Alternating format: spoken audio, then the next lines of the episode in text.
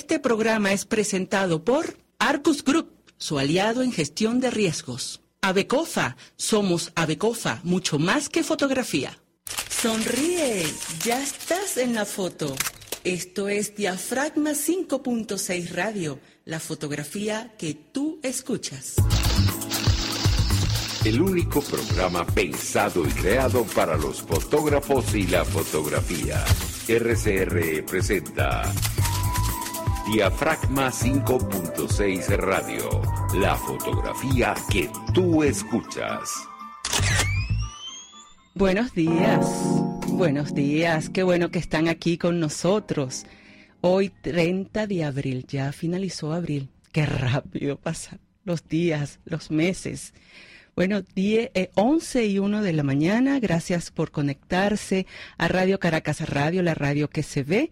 Les damos la bienvenida a su programa Diafragma 5.6 Radio, la fotografía que tú escuchas un espacio especialmente diseñado y pensado por y para la fotografía, para las fotógrafas, para los fotógrafos, sean que estén comenzando, que ya tengan una trayectoria, este es su espacio. Como siempre agradecemos al equipo de Radio Caracas Radio conformado en la dirección general de la estación, el señor Jaime Nestares, gerencia de producción Wilixa Arcaya, asistente de producción Rubén Áñez y en los controles George Castillo.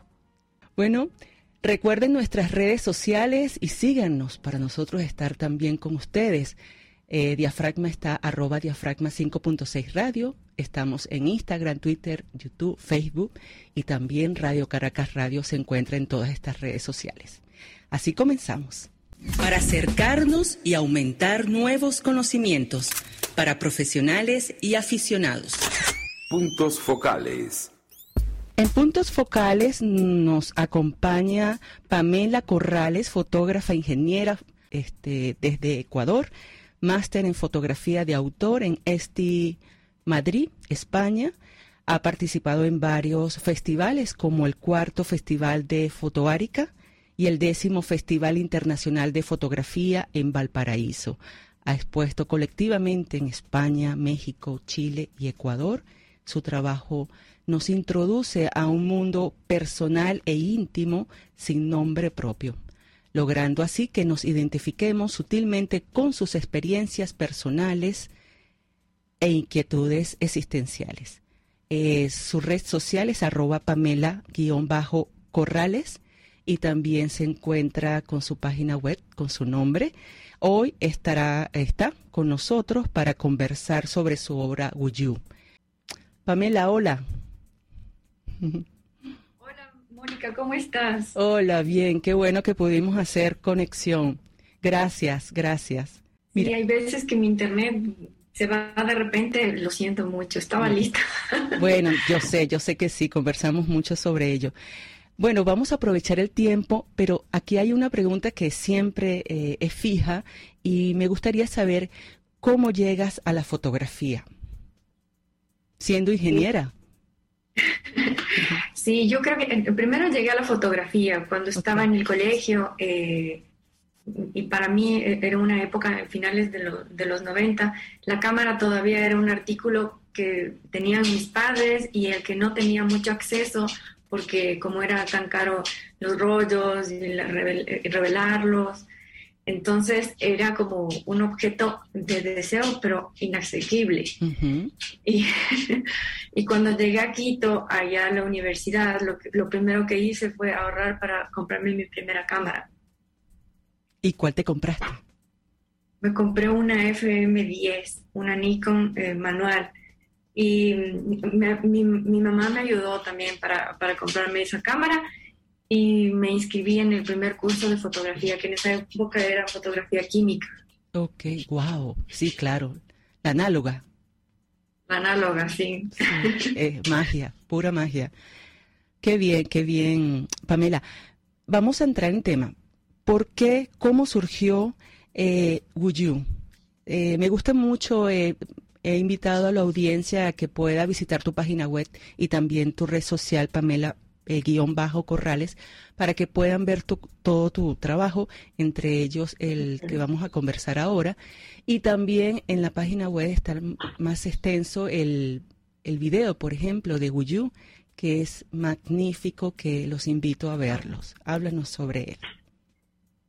Bueno, Wuyu para mí es un, eh, un proyecto muy, muy querido porque es bueno, como todos mis proyectos eh, son personales y hablan desde mi experiencia de vida, pero este es como fue dolorosa la experiencia, creo que por eso también le tengo tiene un lugar especial en mi corazón.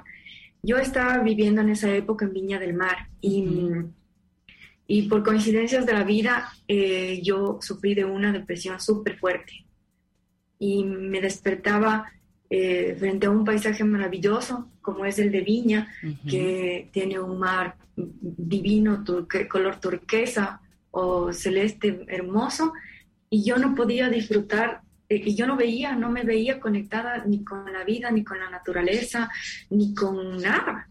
No le veía sentido a, a la vida y no veía la diferencia entre un día y otro.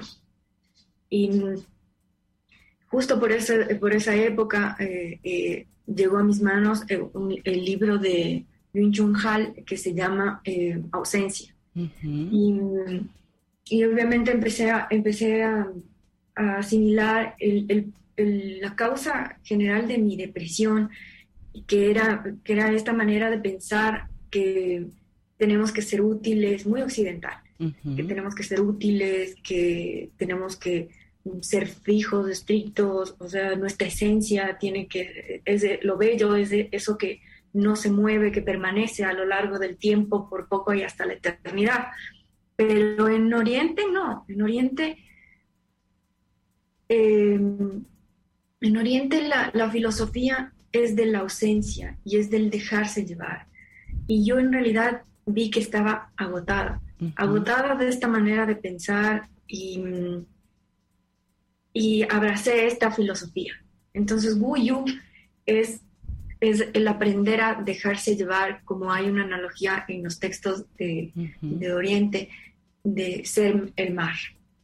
Entonces, el mar es infinito porque es informe, no tiene una esencia rígida, sino que eh, cada día, cada instante, cada segundo está cambiando y así podemos ser nosotros. Nosotros llegamos a ser parte del todo cuando dejamos de, de, encerrarnos en nosotros mismos. Y mm, para mí esta, esta serie me salvó, o sea, fue lo que me ayudó a, salir. Entonces son fotos de eh, cenitales de las sábanas de la, de la cama durante 168 días. Qué bien. Qué interesante. Y el hilo conductor es, es tu cama, es la cama. Sí, es la cama. Y era como un ejercicio de aprender a ver las diferencias chiquititas, porque creo que en eso está la belleza de la vida. Son en las pequeñas diferencias entre un día y otro. Y esta fue la manera en la que encontré como para reflejar esto. O sea, es difícil, la belleza no está en las cosas. La belleza hay que buscarla. nosotros tenemos que buscarla. Entonces las fotos son súper parecidas, son siempre tomadas desde el mismo punto de vista y uno tiene que, como lector de las, de las imágenes, tiene que buscar esas diferencias. Por eso también las dice así. En el tratamiento del color también traté de ser súper metódica para, para crear esta, esta, esta acción. Y el video, el video cuando lo montas, eh, el sonido del mar, lo que transmite es como esa serenidad también. ¿Qué, qué invitas al espectador a, analizar a través de, tu obra, Wuyu? El, el, sonido del mar es el sonido que yo también tomé, es, el, es, es, viña. y, y, por eso también terminé en video, porque las imágenes en el video no están fijas. Okay. Eh, como llegan, se van. Entonces hay que aprender a dejar se fluí. Y para mí era importante el sonido de, del mar, para más o menos como tener esta sensación de que los días vienen como olas a la orilla. ¿Y dónde ha, sido exhibida Wuyu? Wuyu ha sido, em, Yo la verdad tuve, eh, eh le presenté en el décimo Festival Internacional de Viña del Mar eh, en una muestra de portafolios. Y mm, este año en la Galería Más Arte, eh, aquí en Quito. ¿Y qué comentarios has recibido respecto a tu obra? Ah, la verdad es que han sido muy bonitos los comentarios y, ha tenido una acogida. Sobre todo creo que la gente eh, aprecia el hecho de que, pese a que es un tema así como súper, hiper personal y fuerte, como es el de la depresión, eh, está tomado de una manera, de una manera digerible, o sea, es, es estéticamente súper limpio, entonces yo creo que por eso también, eso ayuda a, que se asimile mejor. Y a ti, a ti, Pamela, a ti con, con, esta experiencia fotográfica tan personal, tan íntima, ¿cómo te ayudó? ¿Qué aprendiste de ti? ¿Pudiste superar en cierta medida la depresión que tenías? Sí, eh, la depresión es una, una tendencia, como que siempre hay, algo empujando a uno hacia ella. Y, mm, pero para mí Wuyu es como un mantra. O sea, siempre me acuerdo del proceso que viví al hacer esta serie y mm, en realidad del video, que es el final. Y mm, y como que me acuerdo, o sea, para mí ya eh, eh, es, es, esa, es ese recordarme de no caer en este empujoncito que es la tendencia a la depresión. Sí. Qué bien, qué bien. Bueno, se nos está terminando el tiempo, pero me gustaría saber, Pamela, en qué otros proyectos estás trabajando y que nos puedas compartir un poquito en este momento. Sí, ahorita estoy muy contenta. El, del 25 al 29 de mayo voy a ser, eh, voy a ser una tallerista de la residencia de género eh, Dolores Cacuango, de, que, organiza el colectivo Solipsis, que son unas amigas mías de aquí de Ecuador, que son muy chéveres. ¿De quién nos hicieron el enlace? Quienes nos hicieron el, enlace, Correcto. Y las, las inscripciones están abiertas, las aplicaciones, así que apliquen, apliquen, va a estar muy chévere. Ok, bueno, nos las compartes y así le hacemos más, más difusión, si te parece. Muchas gracias. Gracias a ti y a Solixi por este enlace y por la entrevista cortita, pero sé que van a haber muchas otras oportunidades para poder conversar contigo, Pamela. Recuerden la red social de Pamela, arroba Pamela eh, guion bajo Corrales y tu página web con tu nombre, ¿correcto? pamelacorrales.com. Sí, para que sea más fácil. Así es. Bueno, muchísimas gracias, Pamela. Un fuerte abrazo. Gracias a ti, Mónica, por darme el espacio. Un fuerte abrazo.